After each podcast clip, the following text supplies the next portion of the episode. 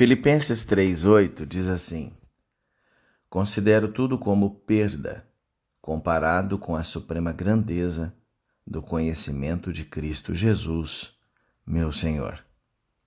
Sabe, a maioria das pessoas está em silêncio durante a, a passagem do cortejo fúnebre, bocas fechadas, mãos cruzadas, silêncio reverente. Jesus não. Ele se aproxima da mãe do menino morto e sussurra algo no ouvido dela que a faz se virar e olhar para seu filho. Ela ameaçou objetar, mas desistiu, fazendo sinal para os, os que carregavam o caixão. Ele instruiu: Esperem. Jesus caminha na direção do menino. Tendo o corpo ao nível dos olhos, ele fala, não sobre ele, como numa oração, mas para ele como uma ordem.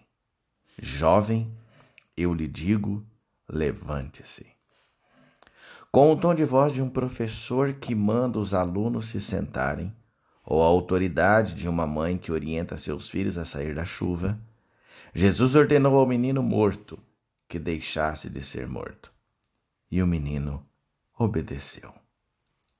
A pele fria se aqueceu, membros enrijecidos se moveram, bochechas brancas se enru enrusbeceram.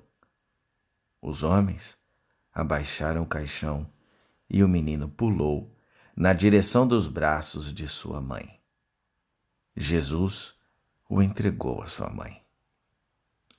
Ele foi, ao mesmo tempo, homem e Deus.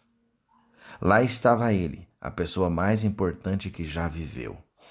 Desprezá-lo? Não podemos. Resistir a ele? Igualmente difícil. Não precisamos de um Salvador Deus-homem? Hum. Um Jesus, apenas Deus pode nos criar, mas não nos entender. Um Jesus, apenas homem, poderia nos amar, mas nunca nos salvar mas um Jesus, Deus homem, hum? suficientemente próximo para ser tocado, suficientemente forte para nele confiarmos. Um Salvador que mora ao lado. Pense nisso. Oremos. Salvador poderoso, Tu és o nosso Senhor, somos fracos e falíveis.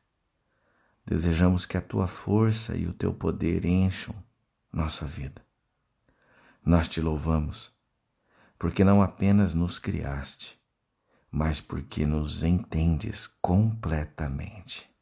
Nós te amamos e confiamos em ti, Senhor Jesus. Amém.